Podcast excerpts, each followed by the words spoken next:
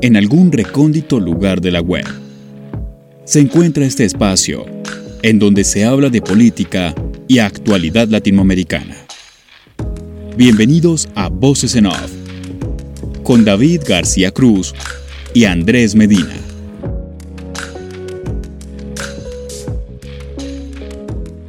Hola, bienvenidos a esta nueva edición de Voces en Off, este espacio que cuenta la actualidad de América Latina semana a semana.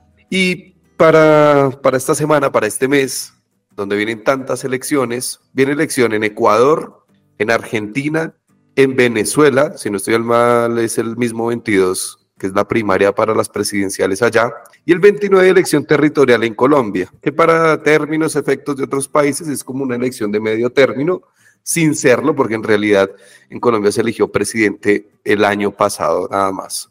En vista de que vienen todas estas elecciones, nosotros que año a año la gente que nos ha acompañado sabe que cubrimos todos los procesos electorales en los diferentes países de la región, uno va eh, viendo, escuchando, eh, mirando debates, conociendo candidatos, conociendo espacios políticos y acá en este, en este programa hemos conocido mucha gente de, de, todas las ramas ideológicas, ¿no? Desde, desde el más eh, radical de izquierda hasta el más radical de derecha, gente de diferentes, eh, digamos, eh, posturas ideológicas ha pasado por acá y todos coinciden en lo mismo y es terminar con la pobreza, ¿no? Entonces, todos esos proyectos políticos de los que se hablan o de, o de los que nos han hablado, uno de sus fines es terminar la pobreza. Después, si eso en la práctica lo hacen o no, ya es otro tema, pero es algo que siempre se toca y pensaba la semana anterior, tratando de buscar un tema para ocuparlo hoy, decía, bueno, se habla tanto de economía, de política y demás, y se toca la pobreza en esos dos temas, pero siempre la pasamos de largo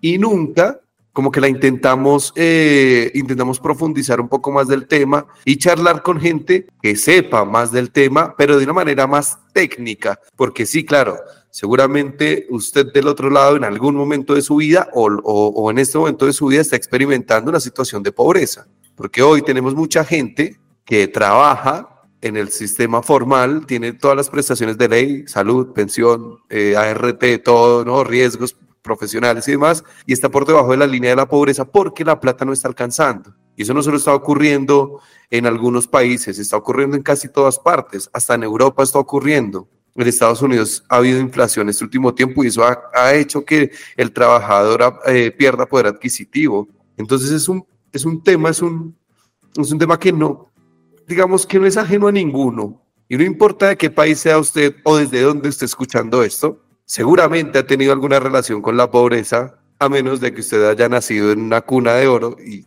nunca le haya pasado.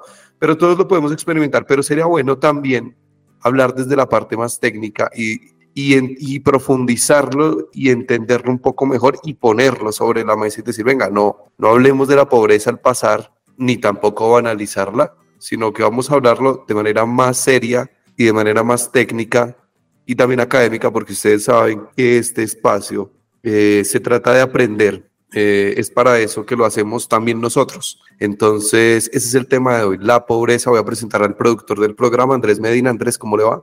Hola David, un tema bastante importante, interesante en Latinoamérica. Hace poco hablábamos acerca de, de el problema que surge, por ejemplo, con los diversos migrantes que pasan por el tapón del Darién y que ha crecido de forma ingente últimamente por la cantidad de personas que, que, pasan de forma ilegal, que quieren llegar a los Estados Unidos buscando una nueva oportunidad, algo diferente. Y esto nos deja el panorama para poder hacer el paralelo de, de la cantidad de personas que pasan por ese tipo de, de, circunstancias y el por qué lo hacen. Y una de ellas es la falta de oportunidades, no hay trabajo, eh, la pobreza sigue aumentando en, en, en el continente y uno puede encontrar países como Venezuela, que ha sido uno de los que se torna como referente para hablar de pobreza últimamente, Guatemala, Haití, Honduras, Paraguay, Bolivia, y aún así podemos seguir con la lista, pero la, idea es tratar de, de analizarlo, David, y, y, ver también la línea política.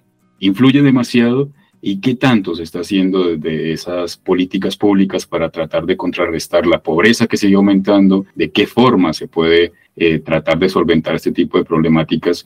que aún así, eh, durante estos últimos años, donde esa brecha que pasamos después de pandemia hizo que creciera más la pobreza, hizo que las oportunidades laborales eh, se cerraran, hay ese sesgo social todavía muy marcado entre los que tienen dinero y el que todavía está buscando la oportunidad y tratar de identificar, y lo más importante, David, es ver en qué punto uno puede decir qué persona es pobre y en qué punto también está en la extrema pobreza. Entonces la idea es tratar de liar ese camino, David, y analizarlo con nuestros invitados. Claro, los voy a presentar. Eh, Norma Rodríguez, socióloga. Hola Norma, ¿cómo estás? Hola, ¿qué tal? Gracias por la invitación. Gracias por estar. Y está Lucas Fernández, sociólogo también. Lucas, ¿cómo le va? Hola, muy buenas noches, Andrés y David. ¿Cómo están? Muchas gracias por la invitación. Bien, eh, voy a empezar con una pregunta que es acerca de un planteamiento que hace mucha gente y se traslada también a los medios de comunicación y es, el que es pobre es pobre porque quiere. Esa frase que la, o sea, yo la vengo escuchando, en, todas partes se escucha. O sea, no importa, no importa en, qué tonada o en qué idioma escuche esto, siempre lo van a decir. O sea, ¿cómo analizar eso? Eh, o sea, el pobre es pobre porque quiere. Eh, es un planteamiento que sale de la gente que más tiene, pero yo quiero que, que, que, por favor nos, nos, eh, nos, ayuden con ese tema para que, como para ayudar a, que esto no, no se siga propagando, ¿no? Este tema de que, que es pobre es pobre porque quiere como si pobre fuera un negociazo. Norma y después Lucas. Bien. Eh, como, has dicho, lo dicen en todos los acentos de América Latina y a mí me sorprendió escucharlo hasta en Cuba. Decir que el, que es pobre o el que está pidiendo en la calle es porque quiere eh, en realidad esto, este tipo de afirmaciones que son de sentido común, eh, por un lado están afirmando una identidad de clase de, en general, yo clase media o aún clase media baja, eh, soy diferente de aquel otro que se menoscaba, aquel otro que tiene un trabajo informal o que vive de la mendicidad o como se dice acá mucho en Argentina, que es el caballito de batalla de, la oposición en, la campaña actual, de los que eh, supuestamente viven de planes. Ya que lo que se llaman planes en realidad son eh, políticas sociales que intentan la redistribución del ingreso. Eh, cuestiones como siempre hablando desde Argentina, que es lo que conozco, voy a ser etnocéntrica, em, cuestiones como la asignación universal por hijo suman a esta expresión que vos has dicho, David, a decir, por ejemplo, tienen hijos, tienen seis hijos para, para cobrar la asignación universal por hijo. Em, y esto, por un lado, eh, desconoce muchos estudios que, que, se han hecho de que em, las clases medias, por ejemplo, tienen la posibilidad de poder proyectar, proyectar unas vacaciones en el, en el verano, proyectar eh, comprarse un auto en algún momento, y los pobres lo único que están seguros de poder tener como propios son los hijos. Y además, si lo miramos como, como sociólogos, eh, también tener eh, muchos hijos es una estrategia de supervivencia porque aquellos que viven de trabajos informales, eh, lamentablemente también los hijos muchas veces se incorporan a la economía informal y suman un ingreso más. O sea que tiene una cierta mm, racionalidad. Y le cedo la palabra a Lucas. Bueno, muchas gracias, Norma. Eh, bueno, desde sí, desde mi punto de vista, esa afirmación que como dijo, como bien dice Norma, es parte como del sentido común, ¿no? Como de esa, esa supuesta mochila de conocimientos que, que todos supuestamente compartimos, ¿no? Que marca lo que es realidad sin, sin una mirada objetiva, ¿no? Eh, bueno, se, hay, se instaló, yo me acuerdo en un momento acá en Argentina que quizá hace años estaba muy fuertemente instalada, ahora nuevamente esa visión creo que, que resurge también un poco de la mano de ciertas fuerzas políticas que van surgiendo, ¿no? Porque también... Eh, son discursos ¿no? que ciertos grupos políticos usan para justificar decisiones o para justificar políticas. Eh, yo si tengo que hablar desde mi formación, desde mi persona, yo estoy totalmente en contra de esa afirmación de que pobre es el que quiere, por, solamente la básica idea de que esa afirmación yo creo supone que bueno, eh, todos estamos partiendo desde la misma línea de largada, ¿no? Y todos estamos teniendo las mismas oportunidades. Si nos quedamos en el modelo de justicia social, igual igualdad de oportunidades, después ese modelo lo podríamos discutir, eh, que me parece muy interesante. Eh, ya igual desde ese, desde ese punto, creo que hay una realidad que es que eh, no todos estamos partiendo, ni hemos partido, ni partimos del mismo lugar de largada. Por lo tanto, a igual, a igual esfuerzo, el, el, lugar de llegada es totalmente diferente. Creo que por esa simple lógica, el argumento de que pobre es pobre es el que quiere, me parece totalmente erróneo porque creo que en un contexto como el que estamos viendo en Argentina, mucha gente puede hacer mucho, mucho esfuerzo, lo cual eso equivaldría a mérito, ¿no? Pero igualmente así, creo que en este momento particular el contexto actual económico no lo va a dejar eh, de alguna manera llegar a buen puerto. En otro contexto ideal, podríamos hablar quizá de eso, pero en un contexto argentino y latinoamericano, creo que estamos muy lejos. Por lo menos esa es una primera respuesta que, me animo a decir. Pues tratando de, seguir esa línea, hay un punto, y lo estaba tocando Norma, acerca de los planes sociales.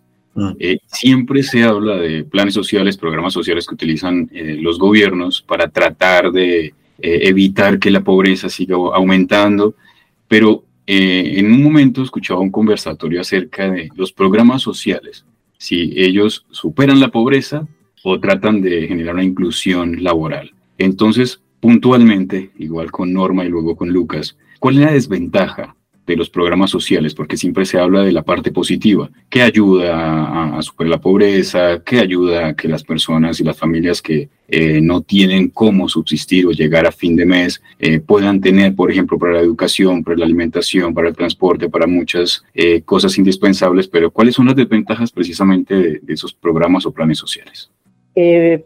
por un lado, no quiero dejar de, lado la cuestión de, la ventaja y de la diferencia de encarar un plan social al estilo de, al estilo de una dádiva y eh, como algo diferente de las políticas sociales que trabajan por la inclusión social y trabajan eh, por la conciencia de ser sujetos de derecho. Es decir, una madre embarazada tiene derecho, un niño tiene derecho, eh, y por esa razón, así como los trabajadores formales tenemos una asignación por hijo, los trabajadores o las trabajadoras informales eh, también lo tienen. Eso por un lado. La desventaja, eh, también en este contexto de, campaña que en Argentina se está hablando todo el tiempo del gasto público y se pone en en primer plano la inversión que se hace en la redistribución del ingreso en los sectores más desfavorecidos.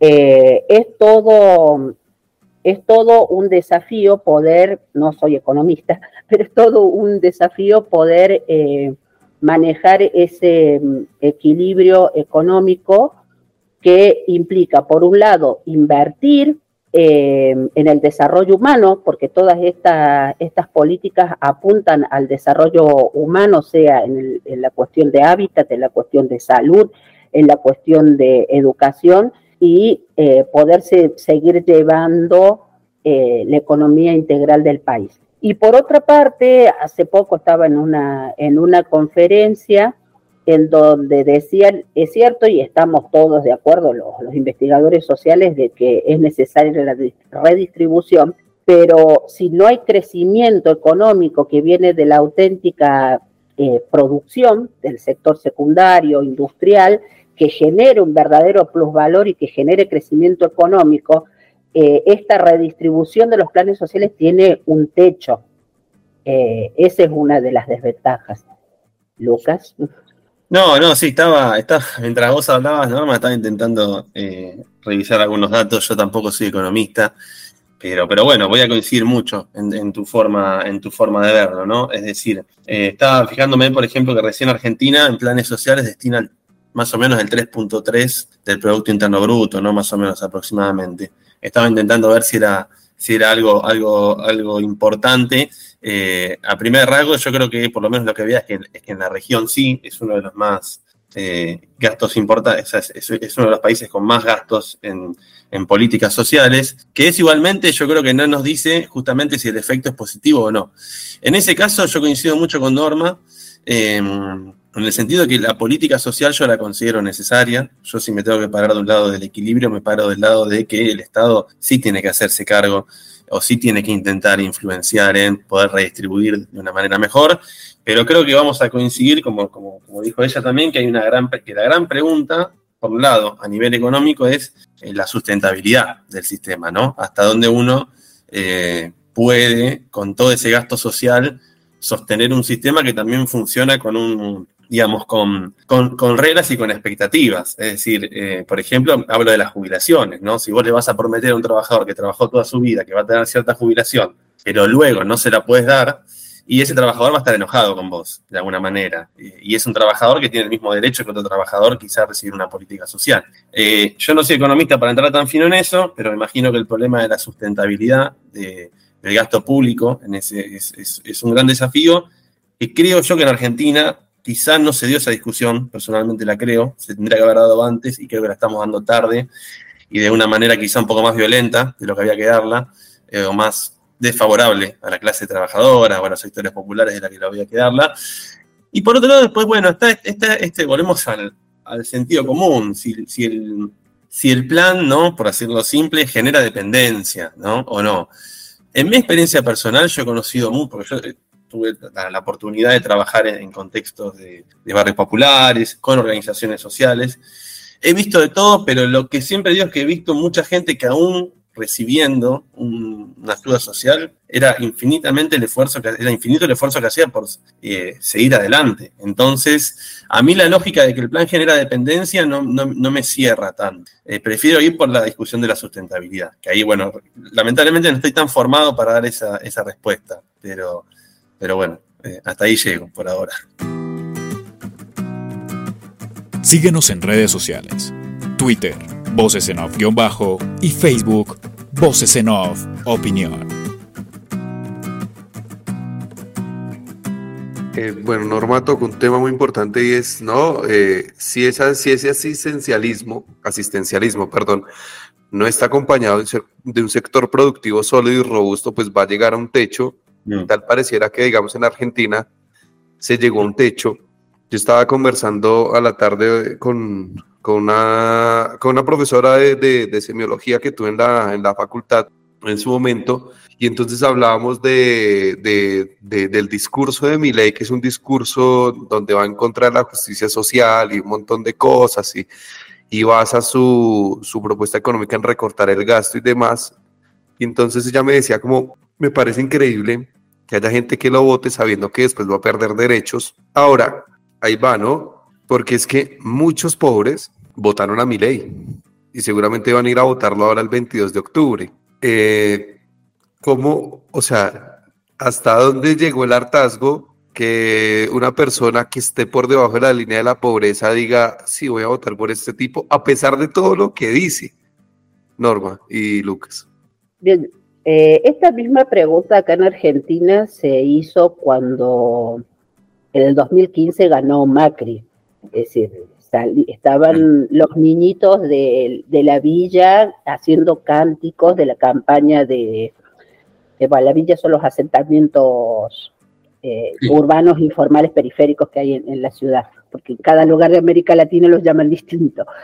Eh, bueno, es, esa, es esa misma desazón en las personas, la gente que estamos en el campo de las ciencias sociales, es, la misma que veo, que veo ahora. Eh, y creo que en parte es el por qué los sectores más desfavorecidos eh, ven en determinado momento la derecha una opción. Eh, y esto ya está, también hay muchos estudios, por ejemplo, hechos en Chile, eh, por Lechner. Eh, la derecha ofrece orden, eh, pone delante el orden. uno de los problemas sociales que está en, la primera plana de los diarios y de los informativos, por una selección que hacen los medios también, es la cuestión de la inseguridad urbana y los hechos de delincuencia, sobre todo callejeros no hablan de otros tipos de, delitos que también existen, pero se pone básicamente al, al pobre que roba pobres, al pobre que anda en motocicleta y asalta la cartera a una señora jubilada. Eh, entonces, la, derecha por un lado ofrece orden. Y eso por un lado. Y por otro lado, eh, como en el 2015, en 2015 Macri ganó bajo Cambiemos, es decir, bajo el nombre de Cambiemos. Yo escuchaba a la gente que decía, hace falta un cambio, es decir, no lo satisface o no le satisfacía eh, la gestión de gobierno anterior y cambian porque parece que eh, tiene más posibilidades de poder llegar al poder mediante el voto. Yo también he hablado eh, con gente que es de sectores este, bajos y, repiten ese discurso, es decir, ya la Macri no nos sirvió eh, porque trajo desocupación, eh, trajo muchos problemas. Fernández no nos sirvió porque no ha podido manejar la, inflación galopante que hay. Entonces, bueno, ahora probemos, probemos con mi ley. Eso es lo que he podido ver yo y lo que me ha sorprendido es que haya logrado mi ley captar el voto juvenil.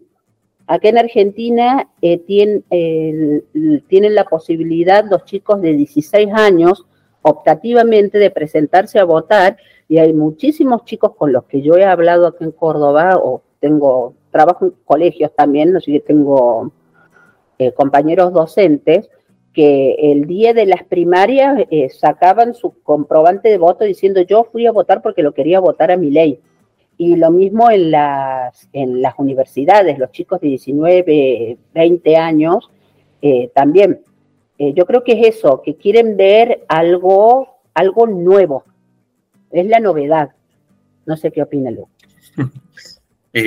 no, bueno, era que estaba pensando esto que dijiste de la primera norma, me pareció muy interesante, ¿no? El tema de que de que ciertos espacios políticos eh, ofrecen orden, ¿no? En eso, en una realidad muy, muy caótica, en un, en un contexto económico muy caótico. A mí cuando hacían la pregunta, se me ocurría esto, ¿no? Uno a veces piensa, cuando pasa por una formación de ciencias sociales, tiene como esa necesidad de imponerle al campo su propia teoría. Es decir, lo que aprendió, lo que yo la teoría que tengo, tengo que ir al campo y comprobar que la gente piensa, o sea, responde a los esquemas teóricos que yo tengo. Es decir, la gente piensa en izquierda y derecha y centro, ¿no? Entonces voy al campo y me pongo a pensar por qué los actores piensan así. Eh, o, cómo en realidad, o sea, suponiendo que piensan así, ¿por qué actúan así? Entonces lo primero que se me ocurrió era pensar que quizá, eh, digamos, nosotros, nos incluyo como alguien que estamos pensando desde ese paradigma, ¿no? Que no significa que sea mejor ni peor es un paradigma de pensamiento. Eh, creo que quizá la primera respuesta está en qué pasa si salimos de ese paradigma, qué pasa, qué tal si el votante de mi ley o el votante de, la fuerza que sea no está pensando en ese paradigma de eh, izquierda eh, igual justicia, derecha igual quizá injusticia o, meritocracia, está pensando con otros esquemas, ¿no? Es de, otras necesidades, es lo primero que se me viene a la cabeza. En ese sentido, me parece que, conectando con lo que decía Norma, em, me parece, lamentablemente o no, porque yo no, lo admito, no estoy de acuerdo con, las ideas de mi ley, lo claro por las dudas, por si no se eh, entendía, pero me parece que lamentablemente, de un tiempo hasta acá, ha sido el político que, entiendo, logra vender un sistema de premisas, de promesas, lógico con un cierre. Es decir, que convence, lisa y llanamente, que te cuenta un mensaje que no a todo el mundo, ¿no? Pero que a cierta gente le cierra y le convence con su realidad social actual. Que igual es, estoy mal, estoy muy mal, no tengo nada más que perder, por lo tanto, lo que esta persona me promete, que tiene un principio, un desarrollo y un final, llámese implementar estas medidas económicas, liberalizar, dolarización, y eso va a hacer que la Argentina supuestamente crezca y entonces nos vaya mejor a todos. Principio, desarrollo y cierre, como si fuera un cuentito. Creo que a cierta gente, o a mucha gente, eso lo convenció, frente a otros políticos que, me parece, no han logrado vender un cuento que tenga principio, desarrollo y final. Eh, por X razones que después lo podemos discutir, por sus antecedentes, o porque sus antecedentes los condenan, o porque sus ideas quizás son más, complejas, o porque quizás no lo saben explicar, es, es lo que a veces yo me pregunto también. Eso, y después, si hay un tiempito más, cierro con esto, eh, perdón, entre paréntesis, bueno, ese discurso quizá ahora en los debates que estamos viendo empieza a fructuar en ciertas áreas, pero creo que igual sigue siendo así. Pero después cuando hablábamos del voto joven, a mí me pasa que yo también trabajo de lunes a viernes con adolescentes de 16, 17, 18 años. Y el otro día tuve una charla con uno muy, particular, uno que, que, está convencido y que defiende, que va a los actos de mi ley y que, y que te defiende cualquier tipo de idea. Y él me dijo, mira, yo en la pandemia aprendí a pensar con los videos de mi ley me dijo. Eh, y eso me pareció re interesante. Es un caso, no estoy haciendo sociología, estoy yendo en contra de todos los ideales sociológicos. Pero si uno lograra ese caso multiplicarlo, digo, ahí hay algo muy potente. O sea, aprendí a pensar con los videos de mi ley, ¿no? La potencia que tuvo el mensaje de mi ley para ciertos jóvenes en esto, en vender un cuento, en la pandemia, en las redes sociales, un terreno que no todo el mundo sabe dominar y que es muy fuerte en la formación de pensamiento. Se ve que, o no, es una, un área muy fuerte de formación de subjetividades y de pensamiento, sobre todo en los jóvenes. Entonces, bueno, ahí creo que tenemos una respuesta, para mí, por lo menos, a lo que puedo ofrecer hoy, ¿no? No, y está interesante y parte de Lucas eh, para poder aunar la pobreza con la educación.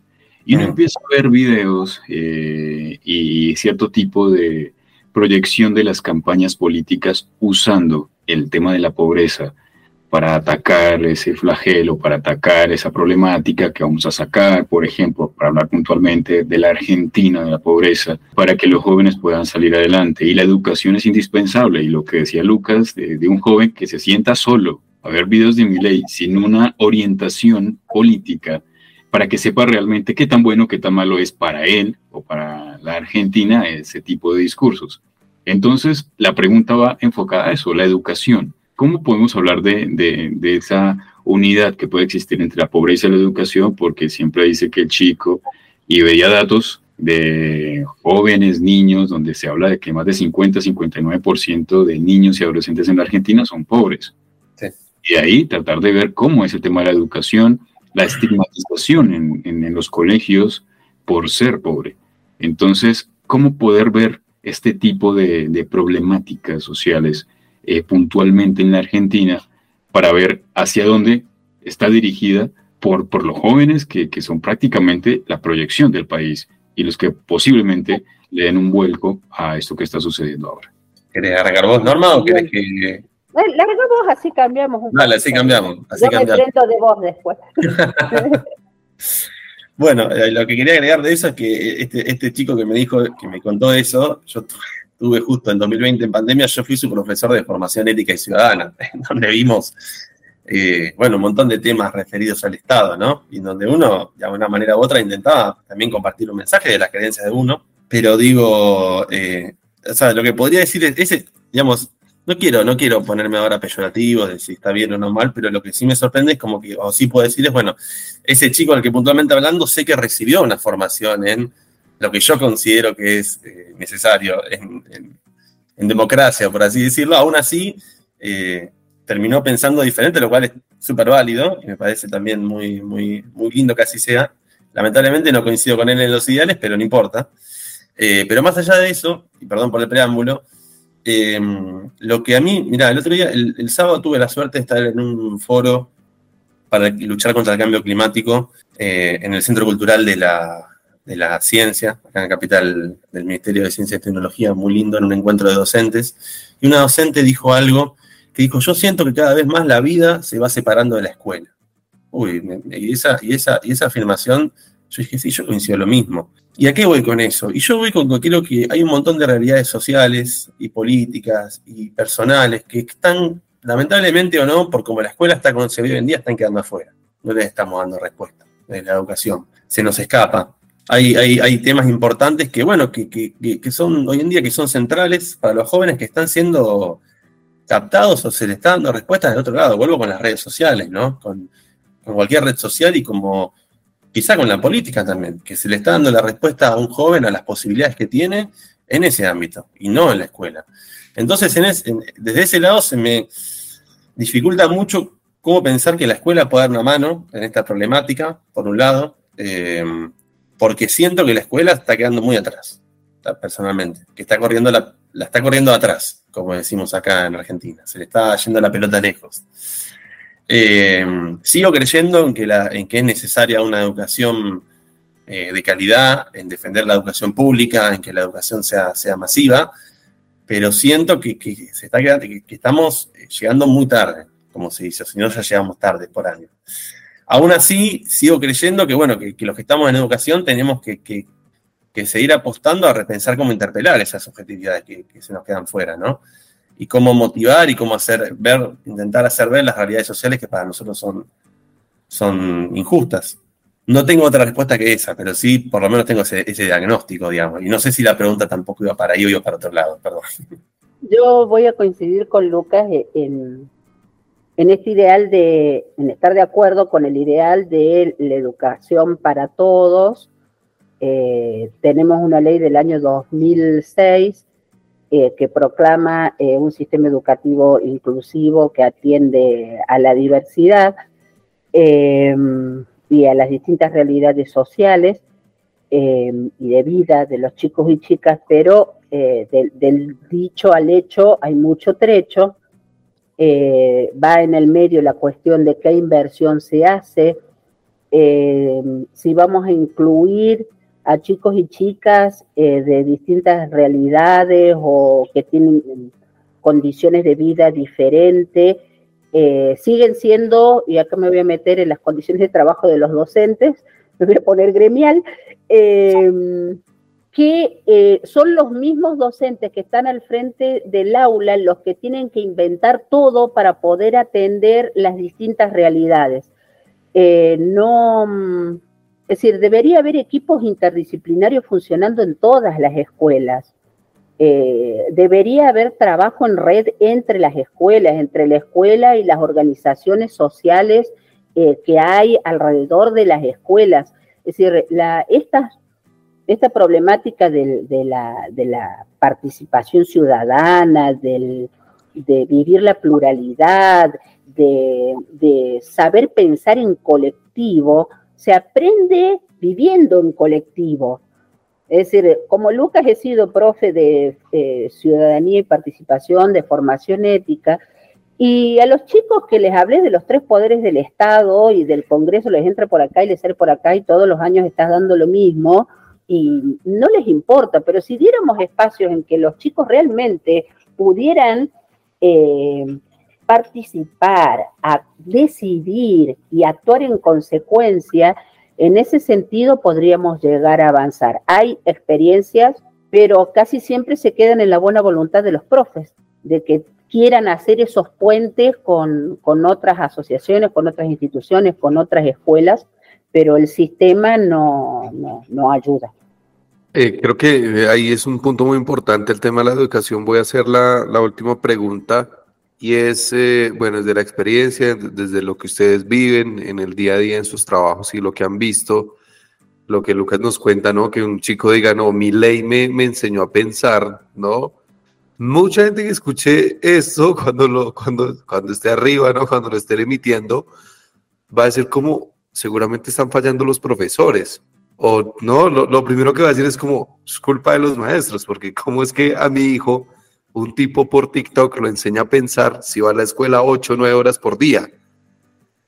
Entonces ahí, hay, ahí puede haber un cuestionamiento de, cómo se dan las clases ahora, de, qué es lo que está pasando y, y también entender que esta generación, me pasa porque tengo amigos de, de 18, 19, 20 años, es la más difícil de comprender, o no sé si, si en mi momento yo era difícil de comprender, pero parece que esta generación es dificilísima.